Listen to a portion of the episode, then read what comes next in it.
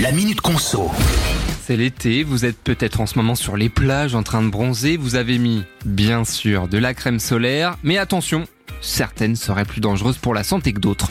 C'est en tout cas ce que pense l'ANSES. L'Agence nationale de sécurité sanitaire a récemment déposé une demande de restriction de l'octocrylène, un filtre solaire qu'on retrouve dans pas mal de cosmétiques comme les crèmes solaires. Donc, l'agence s'appuie notamment sur une étude d'une revue médicale américaine qui soutient qu'une crème solaire contenant de l'octocrylène pourrait un an après son ouverture, être cancérigène.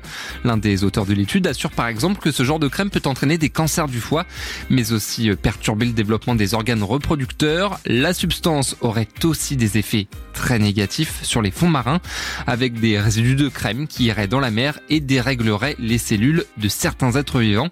Alors, pas d'interdiction pour le moment, mais le gouvernement a assuré porter la demande de l'ANSES au niveau européen.